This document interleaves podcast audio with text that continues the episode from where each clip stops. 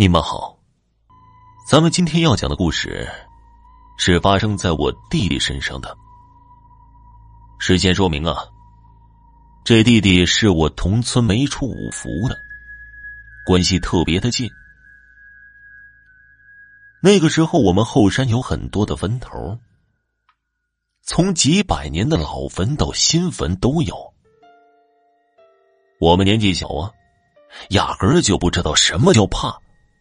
老人千叮咛万嘱咐，不要去那坟山玩我们反倒当特别有意思的事儿，不让去偏去。不仅要去呀，而且还要撒着鸭子玩儿回去挨揍了，没事儿养两天又接着去。我这弟弟绰号叫马炮，长得那是虎头虎脑的。一身的肉，很多孩子都听他的。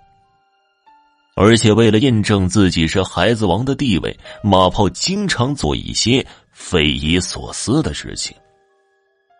其实啊，前头说我们不怕，只是不怕去坟山，反正人多嘛，阳气旺。真正的忌讳，我们也是有分寸的。但这马炮啊。那是真的不怕。他最喜欢的事情就是蹲在墓碑上，模仿老鸨鸟俯瞰全山。我们可不敢。一是，老人说蹲上面会肚子疼的；二是，腿会被打断的。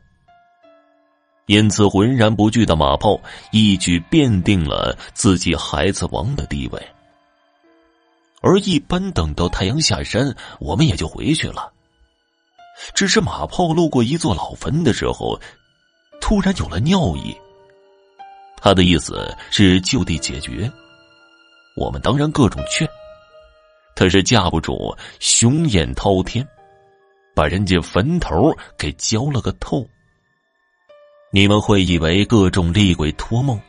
什么夜猫子叫、满屋死鸡这样的恐怖事情发生了吗？然而没有。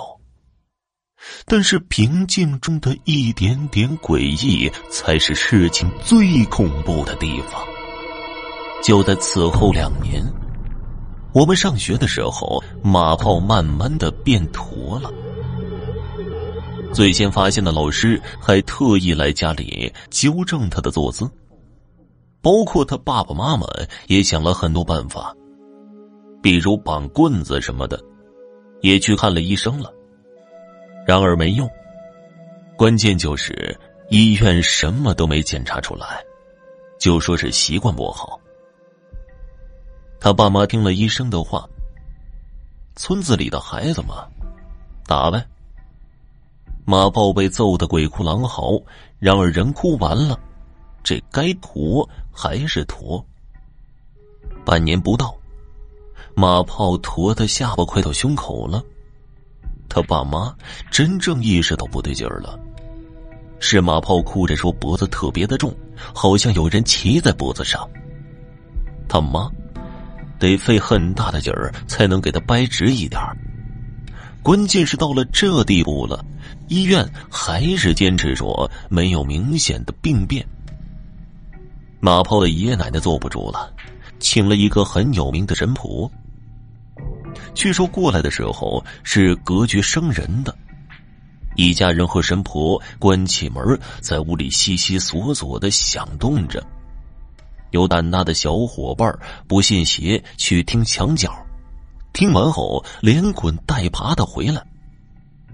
不多时，全村的孩子都知道了。你们知道神婆说什么了吗？神婆一进门，问都没怎么问，直接说：“呀，这娃儿在坟地里背了个东西回来。”说实话呀，过去这么多年，我只要一回想这个事儿啊，都觉得毛骨悚然，立马就凉快了。我后来估计呀，虽然时间太久了，坟头都快平了。但他可能是村子里的先辈小孩子再怎么作孽，也只是给个教训。那天呢，村里所有的小孩晚上都没出去玩。我妈虽然斥责我瞎说，但也规定从此以后不许天黑一个人找马炮玩了。我还记得阵仗闹得挺大的，马炮全家包括一些宗族的长辈，在神婆的陪同下都去上坟修坟了。后来好像还做了法事，光是祭祀用的酒水就用了两担。说来也奇怪。被他爸又揍了一顿之后，马炮的背后真的就慢慢的直了。去医院做了个体检，一切正常。这身高啊，还长到一米八呢。只是后来他真的是怕了。成年之后，绝不去深山徒步、野外郊游等等，那规矩啊，比他爷爷还多呢。我还记得他爷爷捋着胡子说呀。这胆小点好啊，平安，命长。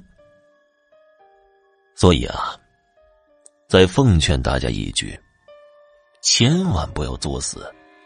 有些事情宁可信其有，毕竟生命这东西啊，只有一次。